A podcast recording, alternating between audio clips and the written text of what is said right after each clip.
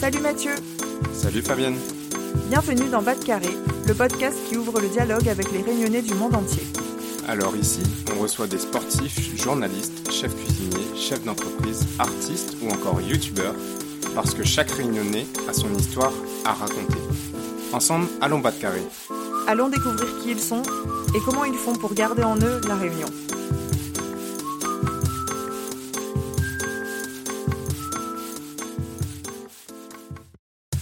Salut Fabienne, comment ça va? Bah écoute, ça va très bien. Je viens justement à l'instant d'échanger avec la box fruitée, qui est le sponsor de cet épisode. Et vous avez déjà été nombreux à commander votre box de litchi, ananas et fruits de la passion. Et on espère que vous le serez encore, euh, encore plus. Et comme vous le savez sûrement, la box fruitée, c'est un service de livraison de fruits frais en direct des producteurs de la Réunion vers la France hexagonale. Vous pouvez dès maintenant d'ailleurs commander votre box sur leur site internet laboxfruitée.com avec deux œufs à fruiter. Eh bien Mathieu, revenons à notre épisode. Qui accueillons-nous aujourd'hui? Aujourd'hui, nous recevons Laurent Waro, un historien qui nous a fait l'honneur sur une heure de parcourir l'histoire de la Réunion en suivant un personnage central mais pourtant pas assez mis en avant. J'ai nommé la Nénène. En effet, Laurent a écrit un livre sur ce sujet, et c'était pour moi un fabuleux prétexte afin de lui poser toutes les questions que j'avais en tête sur l'histoire de la Réunion. Vous verrez qu'en première partie d'épisode, j'ai voulu creuser un peu le parcours de notre historien pour savoir ce qui l'a mené à cette carrière, mais très vite nous laisserons place à l'histoire avec un grand H.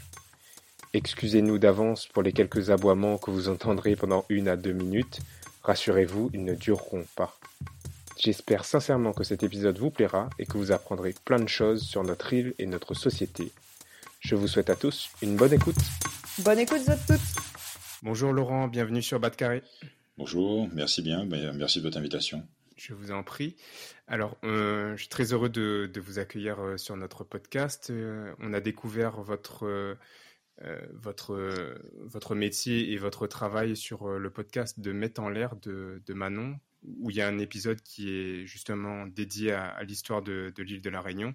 Vous avez un, long passage et on recommande justement chaudement aux, auditeurs de Bas de Carré d'aller écouter Mettre en l'air et, en particulier ce, cet épisode où vous, passez un peu en revue l'histoire de, la Réunion à travers de, de, grandes, de grandes phases qui ont marqué l'histoire de notre île. Et ça nous a donné envie de creuser le sujet de justement de l'histoire de notre île euh, avec euh, quelqu'un comme vous. Et, donc, euh, on va tout d'abord commencer peut-être par, vous laisser vous, présenter. Est-ce que vous pouvez vous présenter pour, pour les auditeurs qui vous connaissent peut-être pas? Oui, alors donc, donc je m'appelle Laurent Waro et donc je suis mon métier en fait c'est je suis travailleur indépendant d'un point de vue euh, point de vue de la forme quoi on va dire et donc je, fais de la recherche en histoire et de la formation en histoire. Euh, alors essentiellement histoire de la Réunion, un, un, pas, la zone sans indien, mais vraiment la Réunion, que sur la Réunion. Et euh, donc je travaille en tant que, enfin j'exerce en tant que travailleur indépendant depuis 2002, depuis la fin de mon, DEA à l'université de la Réunion, quoi. Voilà. D'accord. Alors j'ai une première question d'abord sur sur votre carrière. Qu'est-ce qui vous a poussé à prendre cette orientation euh, vers l'histoire? Euh, alors, bah, il y avait, une, j'ai un parcours peut-être un peu particulier, c'est qu'à l'origine, en fait, euh, je viens d'une filière technique, et euh, ce qui est, euh, ce qui est assez rare en termes de d'entrée dans, dans l'université, en tout cas dans la partie histoire, euh, en lettres de façon générale. Donc, de là, en fait, je voulais me réorienter, en fait, sur une, sur, sur, sur, enfin, parce que ça m'intéressait, parce que j'étais passionné par l'histoire de façon générale, quoi, l'histoire de France, l'histoire du, monde, enfin voilà, l'histoire avec un grand H, quoi. Et le, donc du coup, j'ai profité de ça, enfin, j'ai profité du passage à l'université finalement pour me réorienter. Donc je me suis inscrit en, à l'époque en DUG. Euh, d'histoire et euh, donc j'ai fait une scolarité en fait classique entre guillemets hein, DUG 1, DUG 2, licence, euh, maîtrise. Je me suis arrêté un an euh, pour mon service militaire après ma maîtrise. Et ensuite, je, suis revenu m'inscrire en DEA. Et en, en, quoi est-ce que ça consiste, un métier d'historien? C'est quoi concrètement? Alors concrètement, en fait, c'est alors il y a, deux y a deux aspects dans mon dans mon travail. Euh, le premier aspect, c'est la recherche euh, classique, c'est la recherche dans les archives. Alors ça peut être euh, dans les archives départementales à la Réunion, ça peut être à Aix-en-Provence, ça peut être à la Bibliothèque nationale de France, ça peut être aux archives historiques de la Marine à Vincennes. Voilà, donc l'histoire de la Réunion, elle est répartie dans plusieurs centres d'archives. De, et, en fait, l'idée, c'est de pouvoir travailler sur des projets de recherche qui explorent cette matière-là. Donc en fait, ces projets, ils émanent de qui? Souvent, en fait, ce sont soit des, des commandes, euh, voilà, de, de, de, soit de comment dire, de, collectivités, soit d'associations. Et, donc, ces commandes en fait permettent de, travailler sur des thèmes. Et en fait, c'est ces thèmes-là que, que, que, je développe, que j'explore quoi dans mon dans mon métier, quoi. Voilà. Et donc ça c'est le premier aspect. Et le deuxième aspect, c'est un aspect appliqué. Euh, donc j'encadre et euh, je des, chantiers de restauration sur des, lieux de mémoire à la Réunion. Donc euh, là actuellement, je travaille sur le, site de la léproserie de Saint-Bernard, les cachots et les cimetières de la léproserie. Et voilà, donc c'est ces deux aspects-là que je mène de front un peu pour dans le cadre de mon activité professionnelle. Quand est-ce que l'étude de l'histoire de la Réunion a été au centre de votre travail? Est-ce que ça a été d'entrée ou est-ce que ça a été un, peu plus tard? Non, ça a été d'entrée, c'est-à-dire qu'en fait, en maîtrise, j'avais euh, j'avais eu l'occasion de, de, faire une formation en fait sur les ce qu'on appelle l'inventaire en France, ce qu'on appelle l'inventaire, qui est en fait une une compétence qui appartenait à l'État avant et qui visait en fait à, à inventorier le patrimoine. Et en fait, c'était un élément un peu clé parce que du coup, c'était. Euh, en fait, c'est par le territoire qu'on définissait ce qui fait patrimoine pour. Euh, voilà, donc euh, du coup, c'était une méthode, une méthode d'investigation. Et j'avais le premier boulot que j'avais fait avec David Gagneur, qui est responsable de l'Iconothèque, c'était un, un, travail en fait sur les, les cases de Helbourg. Voilà, et donc on a utilisé en fait ce, ce ce petit village, quoi, une espèce de microcosme, comme mmh. un peu une sorte de laboratoire de formation, et euh, pour travailler à la fois sur une lecture euh, croisant euh, les techniques, la qualité de l'habitat, la, la, représentation d'un modèle dans un ensemble, pour essayer de, de, comprendre, pour essayer de définir ce qui, ce qui, ce qui peut être protégé au titre des monuments historiques, voilà. Donc on, donc j'avais démarré en fait à partir de la maîtrise euh, avec la, la, direction des affaires culturelles et ce qui m'avait poussé après au DEA à me dire voilà, on, on a, euh, je pouvais basculer en fait sur une activité euh, professionnelle euh, véritable, quoi. Voilà. D'accord. Et est-ce que il y a beaucoup d'historiens à la Réunion ou d'historiens qui étudient l'histoire de la Réunion? Oui, ouais, y a, en fait, euh, c'est mal connu méconnu, je dirais, mais euh, finalement, oui, il y a beaucoup d'historiens. Euh, alors, d'une part, vous avez des de, de, de, ma génération, ceux avec qui je travaille. Alors, vous avez par exemple David Gagneur, qui est euh, responsable de l'iconothèque historique de l'océan Indien, qui a un gros projet de numérisation des, des archives euh, iconographiques, en fait, de, des archives départementales, du Muséum d'histoire naturelle, du musée Léon Dierx, du musée de Villèle. Donc là, actuellement, Génial. ils sont à 38 000 images euh, recensées. Donc c'est une, oh. une, base énorme parce ah, oui. que c'est le seul catalogue numérique. Hein, c'est le seul catalogue numérique qui existe. Quand vous venez à la Réunion, en fait, vous n'avez pas de on n'a pas de, de c'est, enfin, c'est pas un peu l'image qu'on pourrait avoir de, de séries américaines où vous avez un ordinateur, vous tapez un mot clé et puis tout d'un coup vous avez plein de trucs qui arrivent. En fait, ça fonctionne pas comme ça aux archives à la Réunion. Il faut être formé en fait à comment fonctionnent des archives coloniales pour pouvoir comprendre comment en fait est, est, sont classés les documents. Et en fait, avec Iconotech, pour la première fois, on peut rentrer par mots-clés. C'est-à-dire, on peut taper on peut taper esclavage, on peut taper euh, engagisme, on peut taper hindou, on peut taper chinois.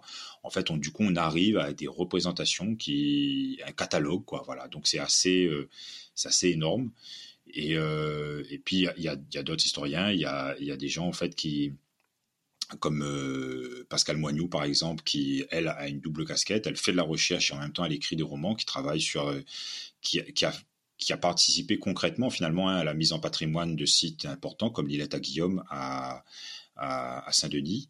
Euh, et puis vous avez des défricheurs comme Daniel Vaxeller qui, lui en fait a travaillé euh, alors depuis très longtemps hein, sur d'une part le, mémorial de la Réunion avec d'autres historiens, euh, Prosper Eve, Claude Vanquet, et puis qui a continué un travail autour de l'iconographie, autour de l'image, autour de la vulgarisation.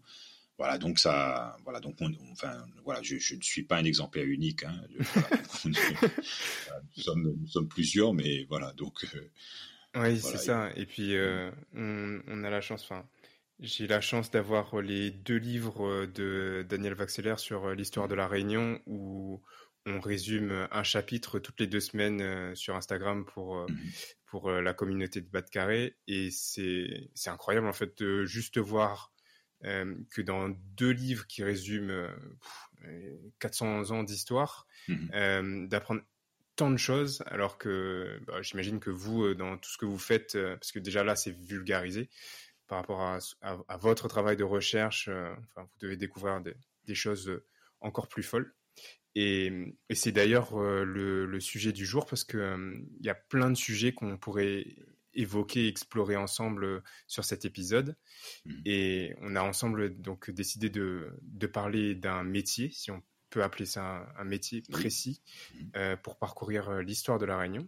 Parce que vous avez écrit un, un super livre intitulé pardon, Dantan Nénen.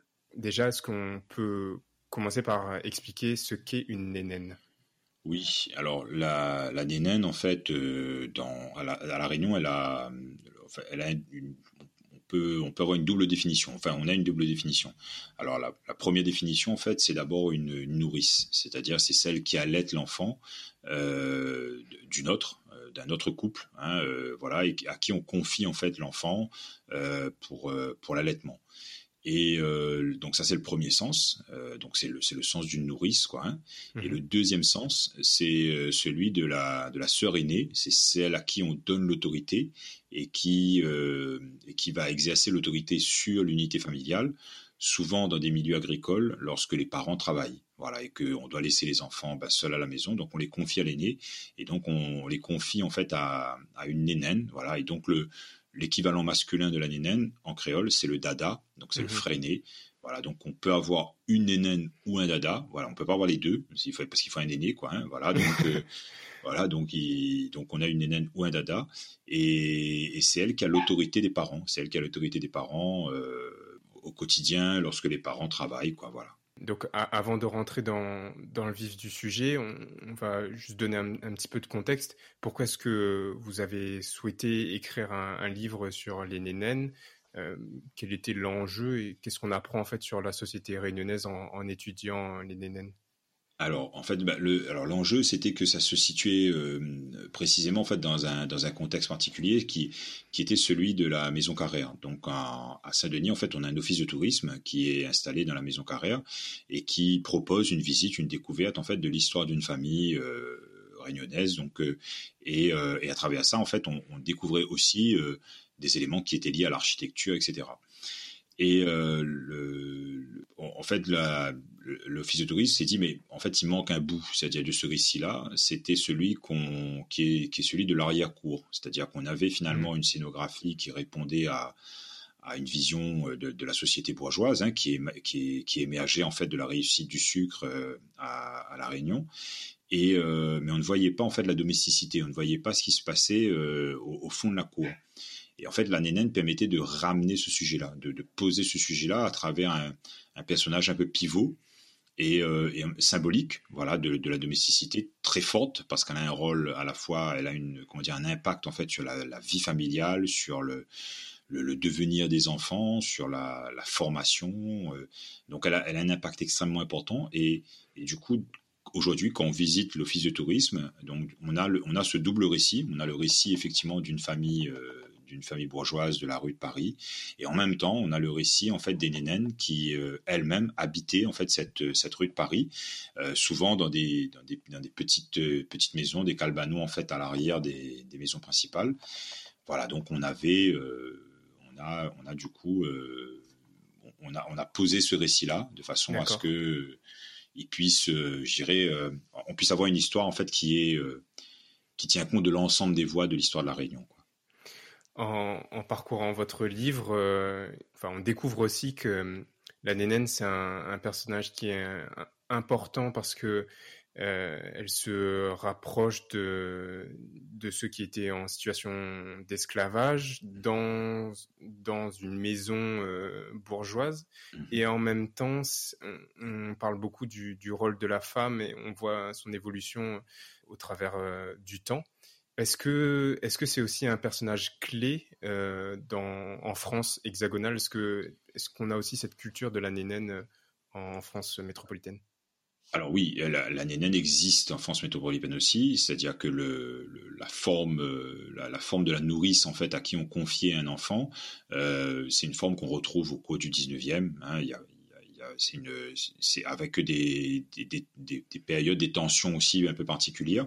C'est-à-dire que parfois, ben, on, c'était on avait l'habitude de confier donc c'est les enfants au cours du 19e en fait à des, à des nénènes qui parfois ben, prenait plusieurs enfants, vivait de cette activité-là, et avec la difficulté de pouvoir nourrir les enfants euh, équitablement, et, donc parfois on avait aussi une mortalité infantile importante, quoi. Voilà. D'accord.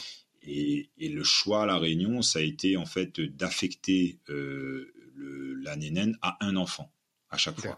Voilà. Donc on a cette euh, peut-être cette différence-là, cette particularité, et puis cet aspect un peu de d'être dans d'être esclave donc hmm. d'être considéré comme un meuble, mais, mais d'habiter dans la maison du maître et de nourrir en fait son futur maître. Donc c'est c'est sans doute ça qui qui, qui entoure la, la, complexité de la de la nénène à la Réunion quoi.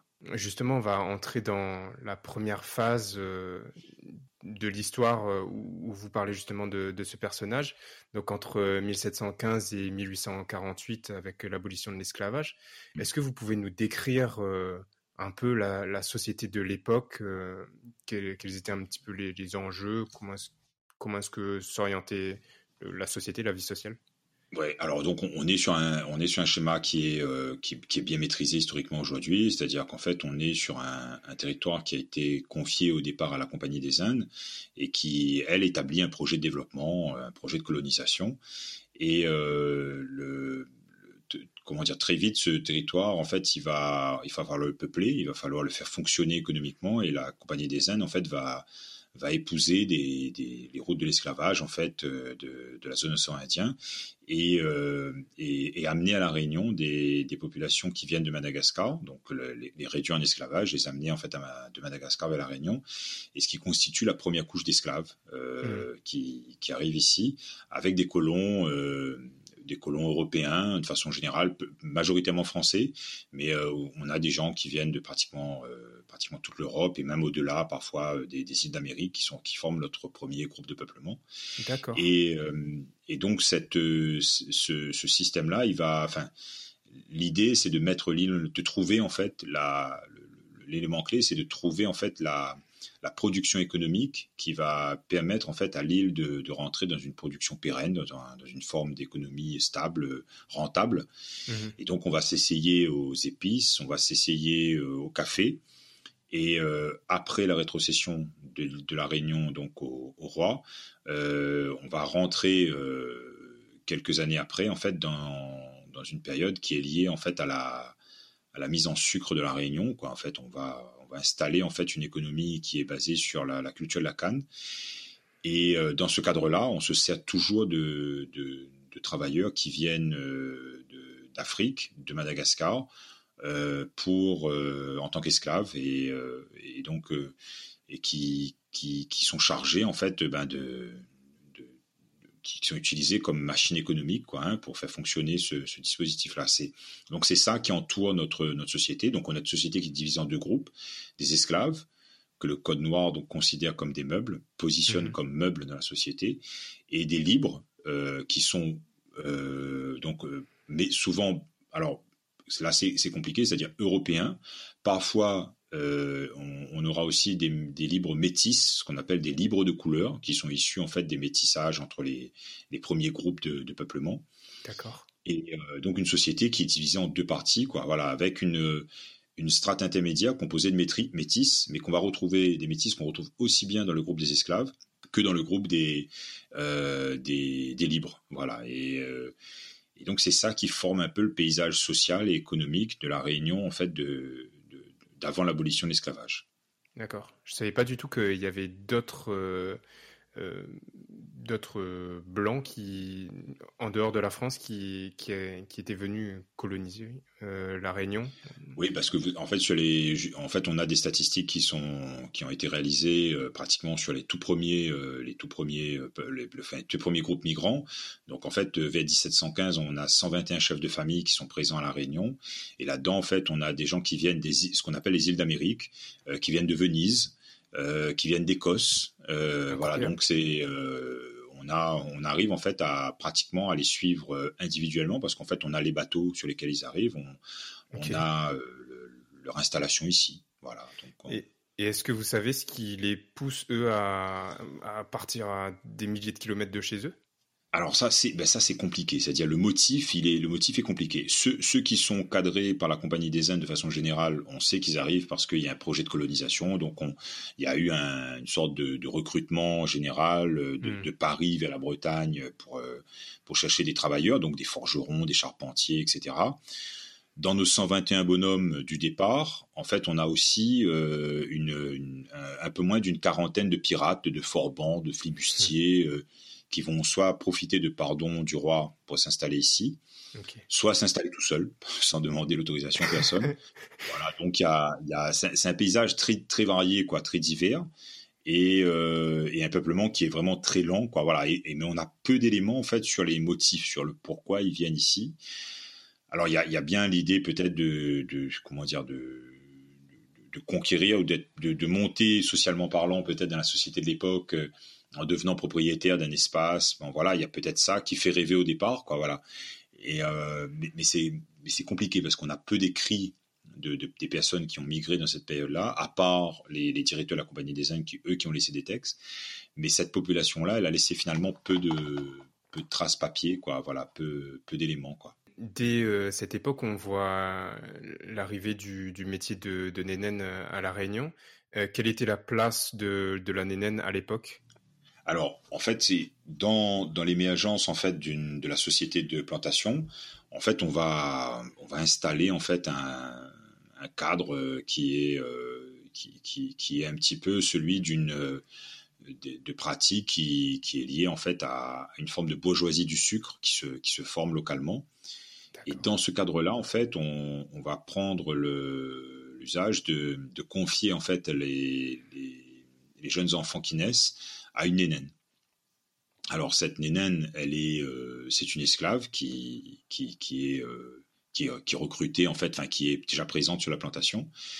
Si euh, ça, ça, touche un peu de biologie quand même cette histoire-là parce que pour qu'une femme puisse avoir du lait, il faut qu'elle-même elle ait un enfant. Donc en fait cette nénène, elle a déjà un enfant et c'est pour ça qu'on a la notion de frère de lait, c'est-à-dire qu'en fait, on a des, des, des, enfants qui sont nés euh, de, de, de mères différentes, de sang différents, mais qui, du coup, en fait, euh, têtent le même sein. Voilà, donc on a, on a quelque chose de, de particulier dans, dans ce contexte-là.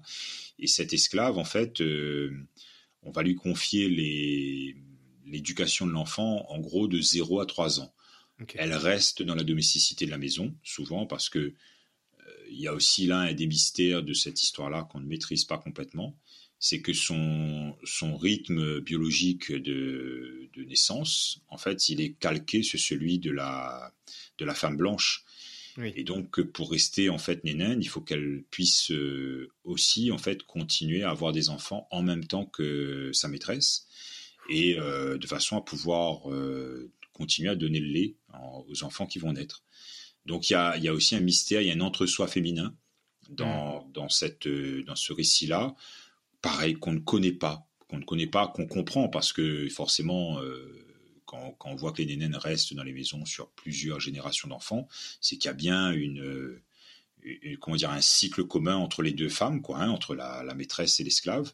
Oui. Mais ça fait partie d'un entre-soi, d'un mystère sans doute féminin qui est, sur lesquels on n'a pas de données pour l'instant. Mais hum, donc vous parlez euh, tout de suite là de, de l'allaitement, ça veut dire que les femmes blanches bourgeoises de l'époque ne voulaient pas allaiter leur enfant, c'est pour ça que ce métier est né?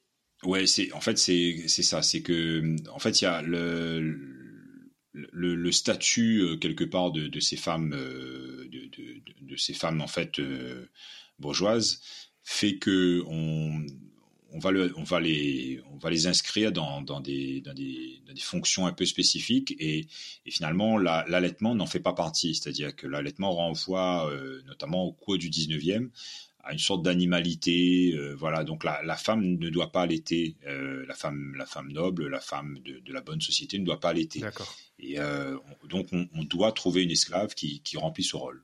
Ok. Euh, tout à l'heure, vous, avez évoqué le, code noir. Est-ce que vous pouvez euh, nous dire si euh, la nénène entrait dans, dans ce code noir? Est-ce que vous pouvez déjà un petit peu nous présenter aussi ce code noir, ce que c'était? Oui, alors le, Code Noir, en fait, c'est un texte qui est, qui, est euh, écrit en fait pour les îles d'Amérique au départ euh, en 1685 et qui sera proclamé pardon à la Réunion en 1723 et le en fait, le, le, code il définit euh, à la fois ben, un statut pour l'esclave, il le pose comme meuble, et il pose un régime, euh, le régime minimum, c'est-à-dire euh, voilà, on essaie de légiférer en disant bon ben les, les punitions sont, sont ça, les types de délits sur lesquels on va on va devoir légiférer en fait concernant la population esclave. Et donc, elle, il pose, ça pose un contexte, ça pose un contexte particulier de qui, permet de, donner, enfin, de donner un statut. Hein. C'est dur comme mot, mais parce que fondamentalement, voilà, on, en fait, on, essaie de, donner un cadre en fait à l'esclavage, et, c'est ce cadre-là en fait qui est posé par le Code noir. La elle, elle n'entre pas directement dans le Code noir. Et en fait, c'est ça qui est intéressant, c'est que quelque part, elle est à, il y a une forme de contre-courant dans, dans sa position. C'est-à-dire que elle vient casser le code d'une société où on considère en fait euh, l'esclave comme un meuble. Mmh. Et là, tout d'un coup, en fait, ce meuble, ben, en fait, euh, pour la matrice de l'enfant du jeune maître à qui euh, qu'elle qu allait, mmh. dans sa matrice à, à, à, lui, en fait, ben c'est sa maman, c'est sa première mère. Et euh, en, en, gros, entre 0 et 4 mois, l'image de la mère quoi s'inscrit dans la dans la matrice de l'enfant.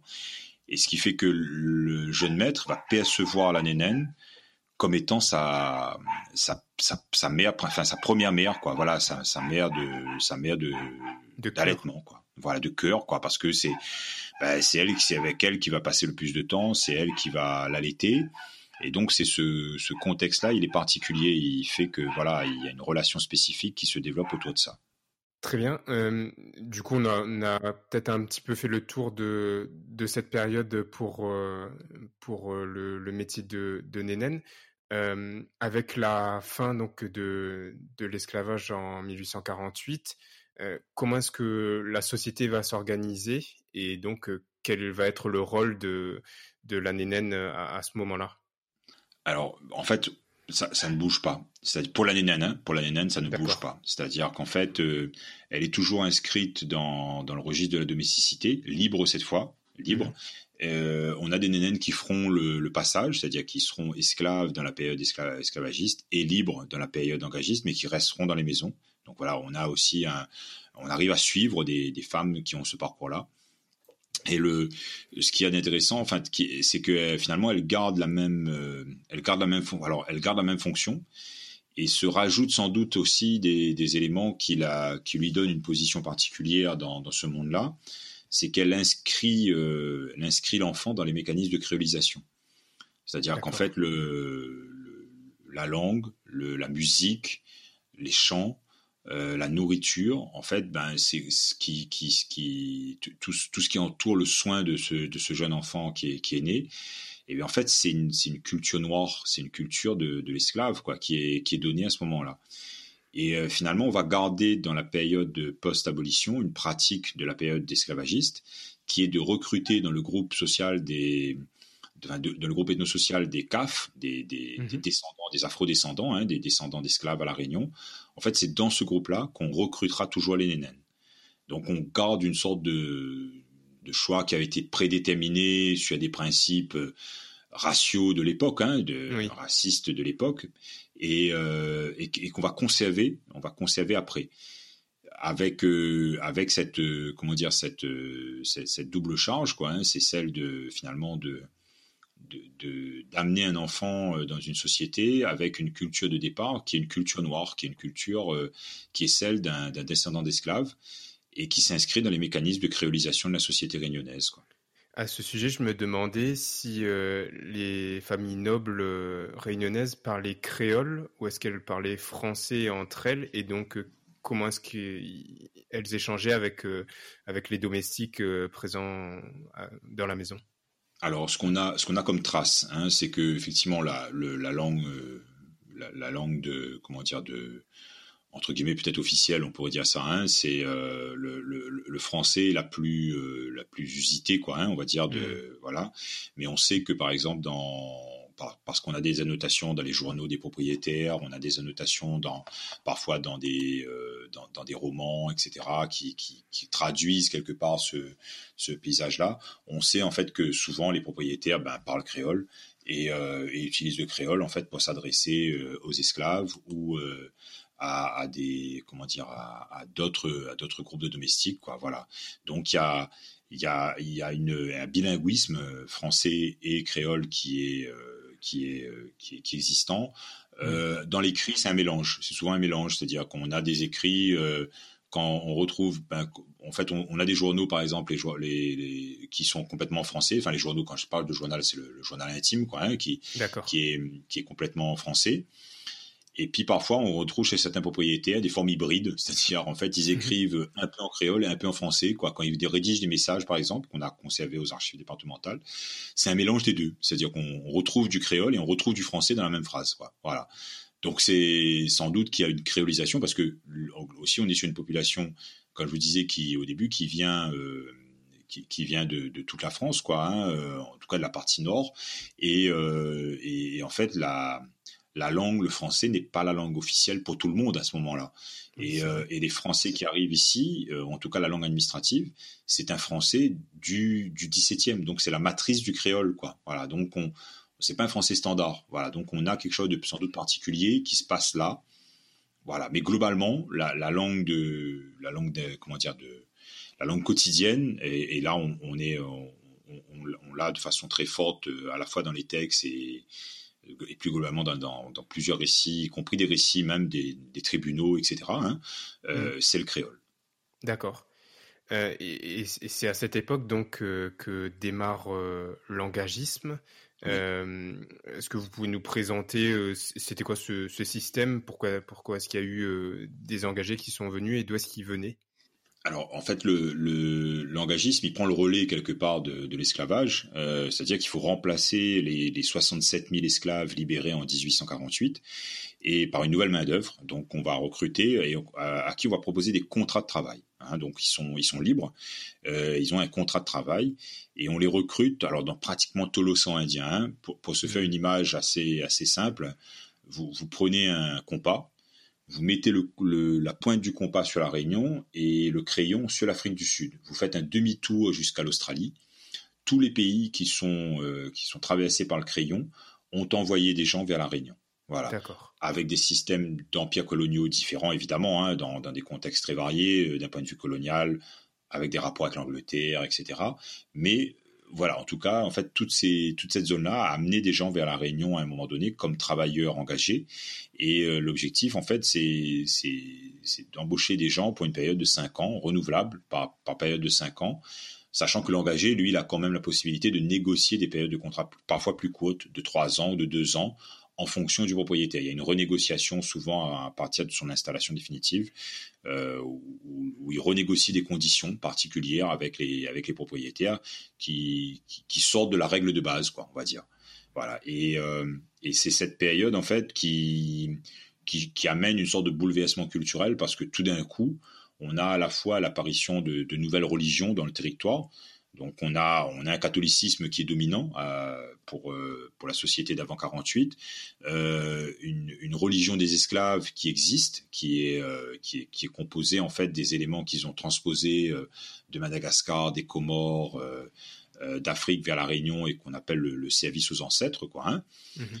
Et se rajoute en fait du coup avec l'engagisme un paysage où on aura l'apparition ben, d'un monde musulman, d'un monde tamoul, euh, de, comment dire de, structures liées en fait aux populations indo-chinoises, vietnamiennes ou chinoises qui arrivent à la Réunion. Donc euh, des, structures religieuses qui sont finalement euh, nouvelles, différentes et qu'autorise la loi. C'est-à-dire que la différence par rapport à la période c'est que l'engagisme autorise en fait les, engagés à pratiquer leur religion d'origine.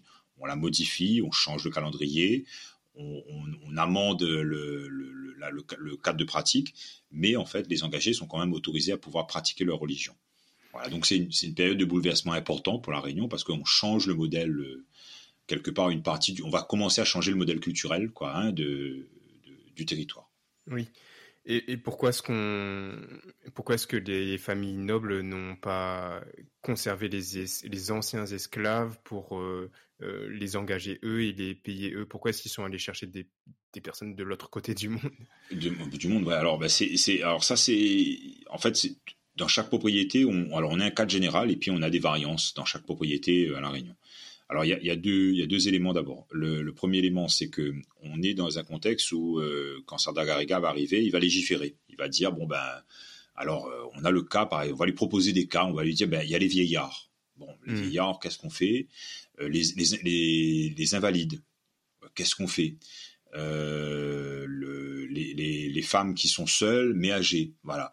Donc lui va déterminer les éléments, il va dire ben, ces esclaves-là, ils doivent rester dans ce qu'on appelle l'atelier. Voilà, donc ils vont être conservés souvent dans les propriétés et euh, à la charge du maître de les prendre en charge parce qu'ils peuvent plus, ils peuvent plus euh, vivre d'autosubsistance, ils peuvent plus produire ce qu'ils ce qu'ils ont, s'ils ont besoin. Voilà.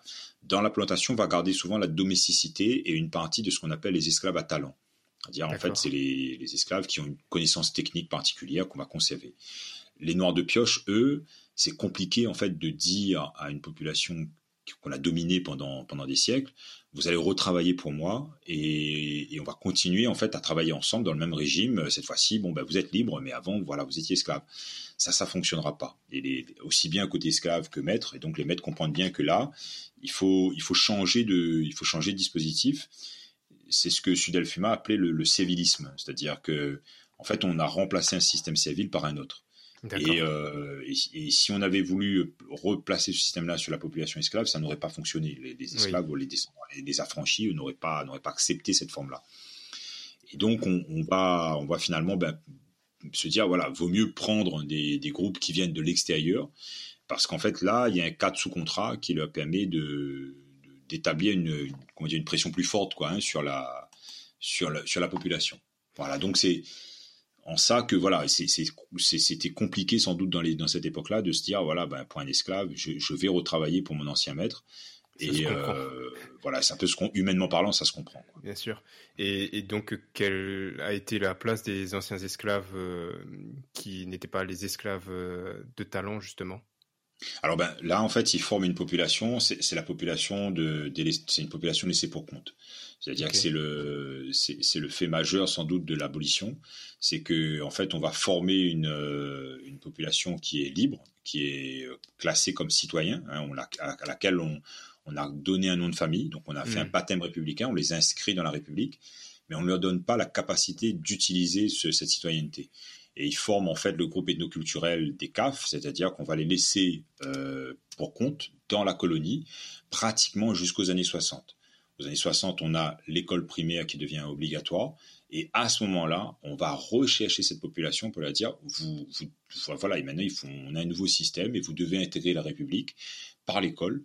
Et euh, voilà, donc ils constituent une population laissée pour compte qui vont rester soit en marge des propriétés, euh, de, certaines propriétés qu'on va on va les on va les tolérer en fait sur ces sur ces espaces là soit ils vont se mettre en fait à bouger sur le territoire. C'est un mouvement qu'on constate qu'on découvre en fait par la généalogie.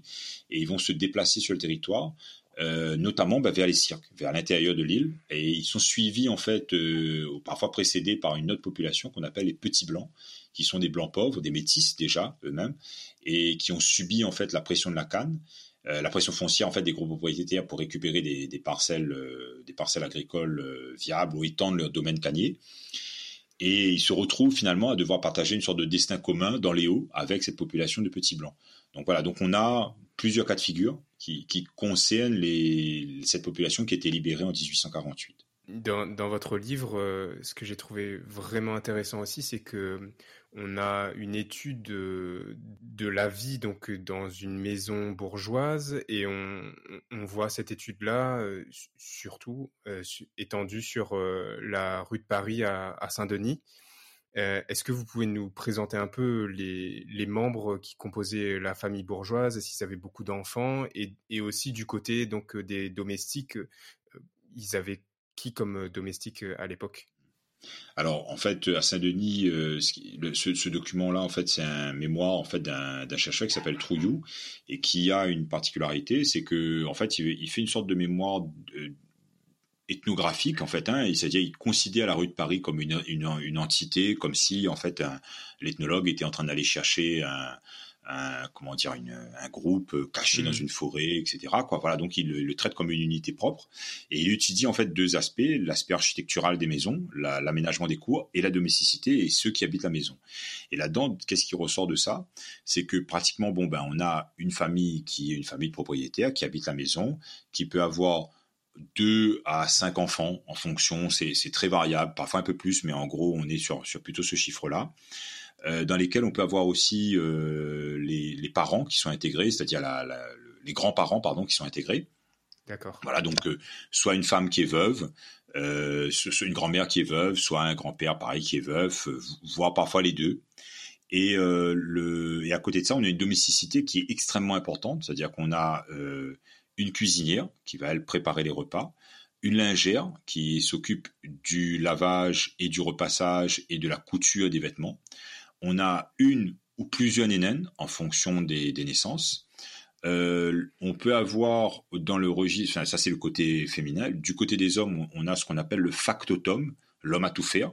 C'est lui qui est, alors c'est un commun en fait de, l'ensemble des maisons de la rue de Paris. C'est un peu, c'est à la fois l'homme de confiance et l'homme a tout fait, hein. c'est-à-dire que c'est celui à qui on va confier un pli pour aller l'amener en fait dans la boutique du centre-ville euh, chez un autre propriétaire. C'est celui à qui euh, le, propriétaire va, va confier euh, l'attelage, les réparations diverses de maison. Voilà. Parfois, il peut être marié à une des domestiques de la maison. Ça peut être la nénène ou ça peut être une autre des domestiques. Donc en fait, pratiquement, on s'aperçoit qu'on a autant de domestiques que de gens, euh, que de propriétaires, enfin que de que d'habitants euh, propriétaires de la maison. Donc il y, a une, domesticité qui est très importante. Et à Saint-Denis, cette domesticité, elle est en plus euh, installée en fait spécifiquement dans, dans, dans deux grands quartiers de la ville les camps, qui sont en périphérie au toit du jardin de l'État, et le quartier de la Petite Île, euh, au toit de l'église de la Délivrance. Donc c'est les deux quartiers qui fournissent des, ouvriers urbains, des domestiques, voilà, et qui travaillent et qui travaillent en fait dans les maisons de la rue de Paris. Euh, justement, on, parle de métier. Donc, euh, à cette époque, ces personnes commencent à, avoir de l'argent pour, pour leur travail. Est-ce que les femmes exerçaient d'autres métiers que ceux de, euh, du coup de que vous venez d'expliquer dans de domestique? De domestique, oui. Oui, alors ben, en fait, par exemple, on se constate, c'est que dans la société euh, esclavagiste, en fait, la l'égalité était hélas plus plus marquée pour la femme, hein, c'est-à-dire qu'elle était marquée parce que en fait la, la, femme faisait les mêmes travaux que l'homme, c'est-à-dire qu'on avait des des noirs de pioche, ce qu'on appelle les noirs de pioche, des, des esclaves de de, plantation et euh, qui sont affectés au champ. Et on a aussi des négresses de pioche. Donc des, là, négresse étant le terme, hein, je reprends le terme de, l'époque. Euh, donc ils sont aussi en fait affectés aux travaux des champs. Voilà. Donc il y a une, il y a une, comment dire, il y a une, intégration en fait des, deux, des deux groupes masculin et féminin dans la société de plantation et dans les travaux de force des champs. Euh, on les retrouve aussi dans, des métiers euh, euh, comment dire, liés à, aux besoins peut-être un peu spécifiques, euh, les, métiers de, de modiste, de couturière, etc. Voilà. Et, euh, et, en fait, on, laisse aux hommes généralement ben, les travaux de force, hormis en fait ben, ces, négresses de pioche qui, sont qui travaillent aussi dans les champs. Et euh, généralement, les, les, femmes sont entre guillemets euh, cantonnées ou en tout cas beaucoup plus intégrées dans la domesticité ou dans les travaux secondaires de transformation de la société de plantation. Et, et donc, euh, on arrive maintenant à, à une époque euh, qu'on appelle le temps longtemps. Euh, donc, c'est une époque qui est spécifique à l'histoire de la Réunion. Est-ce que vous pouvez nous, nous, parler un peu de cette période qui a été donc marquée par la deuxième guerre mondiale et par la départementalisation? Quels sont un peu les, les changements de société de l'époque? Alors, en fait, il y, a, effectivement le, les Réunionnais en fait ont inventé deux concepts chronologiques. Hein. Il y a deux concepts inventés par les, historiens, la période esclavagiste et la période engagiste, et puis deux périodes chronologiques qui sont inventées par les, Réunionnais. La première qu'on appelle le temps longtemps, euh, qui va de 1938, qui est la fin de l'engagisme, à 1975, l'apparition du Front Nouveau, et, euh, le, et une autre période qui, qui démarre à partir de, de 75 jusqu'à aujourd'hui, dans laquelle on vit, euh, mmh. que les Réunionnais appellent Comela. Voilà, hein, donc c'est les deux. Les, pour comprendre le temps longtemps, il faut, il faut aussi euh, se projeter dans Comela, c'est-à-dire euh, ce qui fait la société actuelle dans laquelle on vit. Et, c'est ce contraste-là qui marque en fait la, les, changements en fait qui sont qui ont existé dans la période du temps longtemps. Et dans le temps longtemps, en fait, on est dans une période où on a encore une société qui est très fortement agricole, voilà, et qui entre en fait dans qui, va connaître, surtout à partir des années 60, les effets réels de la départementalisation. D'accord. Des effets qui sont liés surtout à des phénomènes d'urbanisation, de transformation du mode de vie, euh, et, des logiques de transfert, ce qu'on appellera le rattrapage. C'est l'idée, c'est d'amener la Réunion au niveau d'un d'un département de métropole, en tout cas ce, ce qu'on se figure être euh, le standard, quoi, on va dire, d'un département. Et donc on a on a une logique importante en fait de d'habitats euh, qui sont qui sont aménagés entre 62 et 64 surtout pour pratiquement pour toute la Réunion en même temps. Hein, euh, le Chaudron, mmh. le Port, Saint-Pierre, Saint-Paul, Saint-Denis. Donc on a on a vraiment une, une, urbanisation nouvelle qui, qui apparaît quoi hein, en périphérie des villes souvent. Et, et à côté de ça donc une euh, un point d'équilibre en fait où à la fois le, le, réunionnais de cette époque-là, il a un pied d'une réunion qui est euh, bah, qui, qui, est enfin entre guillemets qui est en train de se moderniser euh, au sens au sens de l'époque et, et en même temps encore un pied dans la société de plantation, c'est-à-dire que les le temps longtemps n'a pas d'effet en fait les, les faits valoir, les modes de les modes de vie etc du temps longtemps, même si c'est compliqué par exemple bah, de, de placer en fait la vie qu'on menait dans le temps longtemps dans la cité, dans la nouvelle cité, dans l'immeuble, ça c'est très difficile. Donc il y a, un, il y a, il y a une sorte de, de point d'équilibre de, de, dans lequel en fait s'installe ce bonhomme-là et il est, il est un pied dans les deux sociétés quoi quelque part. Voilà et c'est ce qui fait le, le marqueur du temps longtemps, c'est-à-dire qu'il a encore un regard dans, la, dans une société qui est, qui est construite en fait sur les valeurs de la société de plantation et en même temps, il est en train d'assister à des changements, euh, des, bouleversements. C'est-à-dire du jour au lendemain, ben, il y a l'eau courante, du jour au lendemain, il y a l'électricité, hum. du jour au lendemain, il y a un habitat en dur. Enfin voilà, c'est extrêmement rapide et violent. Et que deviennent alors nos familles bourgeoises et donc euh, les domestiques euh, de la rue de Paris?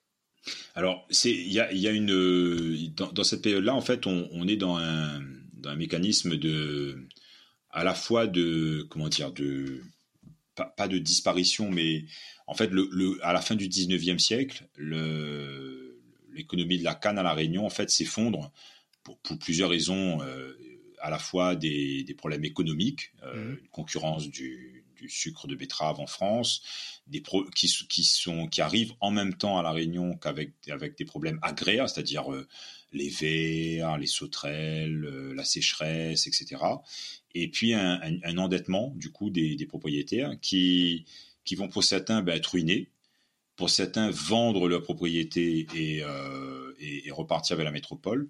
Et en fait, on, du coup, on a un resserrement de la propriété foncière sur quelques familles à la Réunion, hein, qui sont moins nombreuses. Et économiquement, les négociants qui habitent Saint-Denis, eux-mêmes, ils sont en train de, de s'orienter vers une transformation de leur activité d'une part, euh, avec l'ouverture du, port de la Pointe des Galets, ils transportent leur activité euh, maritime à la Pointe des Galets, donc ils deviennent en fait euh, importateurs, hein, voilà, et, en même temps, ils laissent le commerce des villes aux migrants musulmans du Gujarat, qui eux arrivent à ce moment-là, au début du XXe siècle, pour occuper en fait la strate des, commerces de villes. Oui. Cette, migration-là, elle, accompagne l'engagisme indien, hein, c'est-à-dire que elle est présente parce que au départ, on a l'engagisme indien demande des, produits, des, éléments spécifiques, des tissus pour s'habiller, des éléments liés à la religion. Donc, il faut des commerçants qui puissent proposer ce type de service. Donc la, la migration dite arabe à la Réunion, qui, Mm. qui concerne donc des indo-musulmans, en fait, ben, elle, elle accompagne en fait la migration de l'engagisme des, des gens qui arrivent sous contrat de travail, voilà. Et elle continue du coup à s'inscrire à la Réunion et à remplacer petit à petit cette bourgeoisie de ville et, et à prendre sa place complètement. Et un glissement de cette bourgeoisie vers le, le comment dire le, la pointe d'égalée. Et puis finalement une, une, un resserrement, un resserrement de de, de, de, de, de ce groupe-là Mhm. autour, enfin de- du pouvoir économique autour de quelques familles et qui vont rester pratiquement jusqu'aux années 80 en fait encore présentes dans la rue de Paris. Donc la nénène, du coup, reste encore dans ce cadre-là. Voilà, et donc euh, euh, la pratique existera toujours jusqu'aux années 80, en fait, dans, dans cet espace-là. Et comme vous disiez au tout début de, de notre interview, euh, c'est à ce moment-là que le rôle de, des aînés euh, prend plus d'importance et prend le relais aussi auprès des, des, des nénènes qu'on qu'on avait auparavant, c'est ça? Oui, en fait, il y en fait, c'est à ce moment-là effectivement apparaît dans cette société qui est en train de se transformer la nécessité pour la femme, pour l'homme de travailler, et donc du coup, ben voilà, elles vont ils vont s'inscrire tous les deux dans, soit dans des métiers nouveaux, soit dans la continuation, la perpétuation des métiers agricoles qui, qui maîtrisaient, et effectivement, ben la le- la famille en fait est confiée, la fratrie est confiée en fait à, à l'aîné de la famille, la nénène ou le dada, voilà. Mais le métier des naines reste, c'est-à-dire qu'on s'aperçoit que ces femmes, en fait, elles continuent à être euh, à, à allaiter. On aura même un, un épisode là que j'avais, euh, j'ai- pas, j'ai pas intégré dans, dans l'ouvrage, mais c'est que on, on demandera en fait, notamment bah, dans ce groupe de nénènes, euh, voilà, euh, lorsqu'on aura l'hôpital, bah, de venir donner du lait à l'hôpital pour, const- pour constituer en fait les les premières sources de lait maternel. Voilà. Euh, lorsque la femme bah, vient d'accoucher, elle est encore trop faible parfois, et, donc en fait on a besoin de, donner du lait, et, en fait on, invitera en fait des nénènes en fait à venir à, l'hôpital pour tirer du lait, hein, euh, c'est l'expression qui est utilisée, et, euh, pour être relais en fait quelque part de ces mamans qui viennent d'accoucher le qui, qui sont encore dans un peu une forme de traumatisme du, du début de la naissance Oui. et qui, ben, qui le temps que voilà de, de, de, de ces premiers temps de vie de l'enfant, ben voilà, elles sont aussi voilà donc elles ont elles ont eu un rôle aussi qui est finalement un peu social quoi, au-delà de ce de celui de la domesticité de maison. Quoi.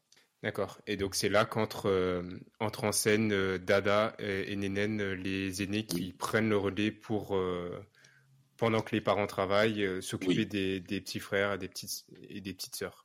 Voilà, il y a, il y a aussi, euh, y a aussi dans certaines familles la nénène à qui on confie euh, simplement la maison, c'est-à-dire qu'elle n'est pas, elle est pas nourricière. Hein, c'est, ça serait Oui. l'idée d'une gouvernante. C'est-à-dire qu'on on a une maison ben, où souvent ben, les femmes ont travaillé, elles vont être par exemple institutrices, couturières, marchandes, ben, voilà. Et euh, le, le, du coup, il faut, euh, pour, certaines familles, ben, il faut une nénène. Et du coup, on a une, on, va s'adresser en fait soit à, une cousine euh, qui vit dans les Hauts ou euh, dans un quartier, euh, dans, autre quartier de la ville, pour s'occuper en fait des enfants. Et, là, en fait, on, change un petit peu la vocation de, de la nénène, c'est-à-dire qu'elle n'est plus uniquement une femme nourricière, mais c'est une femme qui encadre, qui gère, qui, qui est un peu préceptrice, qui va qui va faire ce qu'on appelle la petite école quoi pour les enfants, c'est-à-dire les, Oui. les premiers rudiments de langage, euh, les premières activités de développement intellectuel, etc. Et en fait, ça, c'est déjà un changement. C'est déjà un changement qui arrive pratiquement en même temps que, que la, la, la mutation, en fait, le glissement des, des nénènes et des dadas, en fait, euh, dans, dans les espaces agricoles euh, à La Réunion. Et c'est donc, si je comprends bien, à, à ce même moment que euh, la pratique de l'allaitement euh, devient plus normale pour euh, les, les familles bourgeoises, ou alors ils trouvent Oui, un, un ou- substitut? ou les femmes généralement à la Réunion. Alors avec quand même un, un bémol, c'est-à-dire que dans cette période-là, dans les années milieu des années 60 jusqu'aux années 80, on Mhm. va on va installer à la Réunion les dispensaires et on va proposer aux femmes en fait euh, bah, du lait en poudre, du lait gigose, hein, euh, voilà qui était qui était utilisé à la Réunion, qui était distribué en pharmacie ou en dispensaire. Et en fait, on, on a quand même tendance à essayer à l'époque de remplacer l'allaitement maternel par un allaitement au lait artificiel. Euh, ça, ça, alors, ça se comprend lorsque les femmes travaillent, c'est-à-dire que c'est aussi une époque où des les femmes sont formées et donc accèdent à des nouveaux métiers qui fait qu'elles euh, ne peuvent plus être au foyer. Donc, il faut pouvoir trouver une solution d'allaitement hein, dans une période où c'est plus compliqué de, de, garder du lait euh, comme les femmes le font aujourd'hui. Hein. Alors, au bout de quatre mois, lorsqu'elles reprennent le travail, ben, elles stockent le lait, elles stockent leur lait maternel pour pouvoir les, les donner aux enfants à la crèche. Et à cette époque-là, c'est plus compliqué. Donc, euh, le, du coup, il, ben, le lait maternel, il est, il est amené pour ça aussi. Et il y avait une vision, il y avait une vision aussi de l'époque, c'est que on considérait finalement peut-être que le lait maternel n'était pas assez nourrissant et qu'il fallait mieux, mieux vaut aller donner du lait artificiel. Donc l'allaitement, c'était quelque chose qui était compliqué, un peu pas mmh. combattu, mais voilà, et c'est l'allaitement naturel qui, qui est une base aujourd'hui de, de, quelque part de, de l'accompagnement des hôpitaux, euh, euh, des, des, jeunes mamans, de la préparation des jeunes mamans à, à, leur métier de leur métier de maman, quoi. Voilà, ben et ben ça en fait, c'est à l'époque c'est c'est encore difficile, c'est encore très difficile comme système, quoi. Voilà. D'accord. Euh, bah merci beaucoup déjà Laurent pour euh, pour tout ça. On a on a fait en une cinquantaine de minutes euh, le survol de d'une bonne partie de l'histoire de la Réunion. C'est c'est un exercice pas facile et, en tout cas pour ma part j'ai appris beaucoup de choses et je pense que les auditeurs aussi de Bas de Carré auront appris beaucoup de choses. on arrive donc sur la fin de notre interview et on pose toujours les mêmes questions à nos invités. Tout d'abord, est-ce que vous pouvez nous présenter un, un réunionnais ou une réunionnaise dont vous appréciez le travail et que nous devrions tous connaître? Alors, euh, un, un, réunionnais euh, dont, dont, enfin, voilà, dont j'abuse du travail, c'est David Gagnure, euh, le responsable de l'iconothèque historique de l'océan Indien. En fait, c'est, en fait, il a changé il a changé la façon de faire l'histoire à la Réunion. C'est-à-dire qu'en fait, il a amené l'image il a amené la compilation des images, il a amené la possibilité d'explorer des images thématiquement avec des personnes, euh, des, comment dire, des, des, une chronologie différente. Et en fait, ça, ça donne une nouvelle source à l'histoire de la Réunion. Ça, c'est quelque chose de quand même d'extrêmement important, d'extrêmement précieux, parce qu'en fait, on, on, ne fait plus de la recherche pareille depuis que cet outil-là existe. Donc, et, est-ce que c'est un outil qui est, qui est accessible, au, grand, ouais. au, grand, public? www.ihoi.org. Voilà, vous avez un Facebook et un compte Instagram. Et, euh, et donc, euh, voilà, iconothèque historique de l'océan Indien, ihoi.org. Bon, on mettra ça dans, en description. C'est un travail incroyable. Donc, euh, c'est génial de, de, de, savoir ça. Et puis, même nous, quand quand on cherche à, à, illustrer des propos, mais déjà mhm. aussi à comprendre par les images, parce que euh, parfois le texte ne suffit pas et on a besoin d'avoir une représentation euh, pour se projeter, même pour voir les habits de l'époque et, et, et, plus ressentir quelle était la, la réalité des, des choses. Euh, c'est pas facile juste de taper sur Google et de, de trouver des et de trouver ouais. des, des, documents. Donc on, on, ira voir ça et on mettra cette cette belle initiative en avant. Et donc, si, si on, pareil, si, si on, je devais citer une femme, euh, ça serait Lolita Monga, euh, qui est qui est auteur de théâtre en fait, hein, et qui a, qui elle en fait, un, dans, dans, son approche, elle, elle, innove extrêmement, enfin, elle innove très fortement parce que en fait, elle, elle intègre un, elle intègre l'histoire. Alors, c'est pas la première à le faire. Volard l'a fait avant elle. Euh, Louis Chessu, à son époque, l'avait fait aussi en, en, faisant des espèces de chroniques du quotidien. Mmh. Et euh, elle, en fait, elle, elle, prend la, elle prend une dimension qui est la dimension sociale. Et c'est ça qui est intéressant. C'est une sorte de, de théâtre social qui repose sur l'histoire. Et pareil, ça, c'est extrêmement intéressant parce que ça, ça amène en fait à reconsidérer la façon dont on pense. Parce qu'en fait, c'est comme si on voyait l'histoire se dérouler devant soi. Et oui. sauf que là, en fait, elle doit, elle doit créer à partir d'un matériau. Et ça, c'est très fort parce qu'il faut à la fois être dans laisser libre cours quelque part à une forme de poésie, de magie, de la scène, etc. De créativité. Et en même de créativité, voilà. Et, et, en même temps, et en même temps, et se dire, ben, est-ce qu'on est-ce qu'on est toujours dans l'histoire là? Est-ce qu'on est est-ce, qu est-ce que ça c'est la réalité ou est-ce que on, voilà donc il y a, y, a y a, un travail intéressant qu'elle mène là-dessus où elle, elle, elle, elle, réussit à finalement un peu intégrer les deux dimensions voilà, dans, dans son travail de, de, mise en scène, de création et, et d'écriture. Voilà. D'accord, on ira voir aussi euh, son travail, on le mettra en avant. La deuxième question, euh, quel conseil est-ce que vous donneriez au jeune Laurent euh, Quel conseil il, oui, il aurait besoin d'entendre quand il avait 20 ans?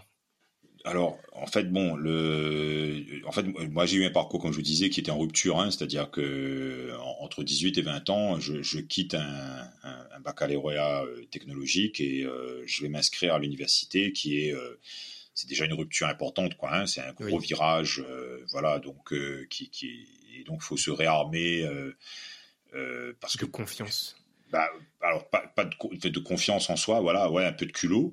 Et puis en même temps, et en même temps, bah, il fallait quand même refaire un effort de, se remettre à niveau. C'est-à-dire que quand on fait un baccalauréat technologique, bah, il faut, on perd forcément des, éléments liés à, à, l'écriture, à, comment dire, à, à ne serait-ce que la méthode de travail euh, classique, de rédaction, etc. Donc, il fallait re-rentrer dans ce moule-là. Et euh, ce, que, ce que, ce que j'aurais à dire, c'est euh, c'est fait le même choix, quoi. Vas-y, hmm. hein, continue parce qu'on c'est c'est là-dedans c'est là-dedans qu'on s'éclate, quoi. Ça se voit que vous vous éclatez là-dedans. Euh, et enfin, est-ce qu'il y a une, une, expression créole que vous aimez, que vous souhaiteriez nous partager? Alors, ouais, une, une, expression. Alors, il, faut, il y en a plusieurs, mais euh, euh, le il y a, il y a, il y a, il y a en fait, c'est pas une, enfin, c'est une expression. Je sais pas si c'est. Alors, je, je, vous donne le truc, mais après. Euh... Vous avez carte blanche. Voilà, vous, vous me direz si c'est. En fait, je sais pas si j'ai pas trop. je, je, sais pas trop si c'est euh, si c'est familial ou si c'est de mmh. quartier. En fait, quand on est fatigué, parfois, on est lassé par quelqu'un euh, à la Réunion, on dit "oh faux".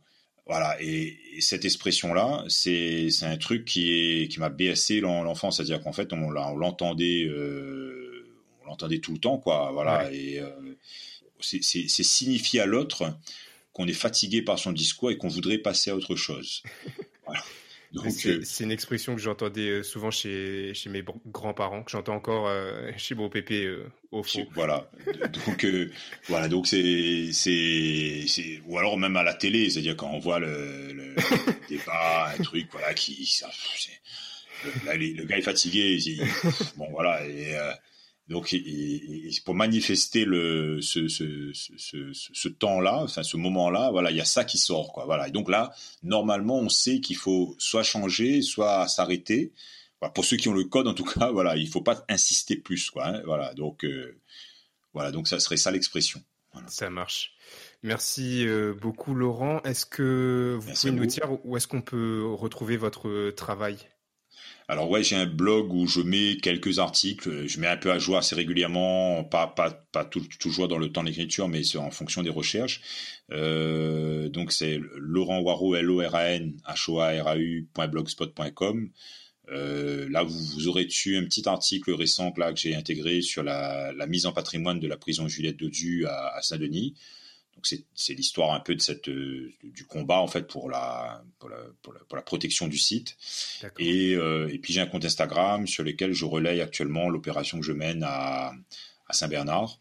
Donc c'est Laurent Waro, L-O-R-A-N-H-O-A-R-A-U, qui là en fait l'idée c'est d'avoir un journal de, de ce que ce qu'on fait là-bas en termes de restauration, d'opération et en même temps de recherche parce qu'en fait en même temps je fais de la recherche sur le quartier pour pouvoir avoir des éléments et les mettre en réseau, notamment ben, avec les, travaux de, de, Pascal Moignou, par exemple, quoi, voilà, sur l'île à Guillaume.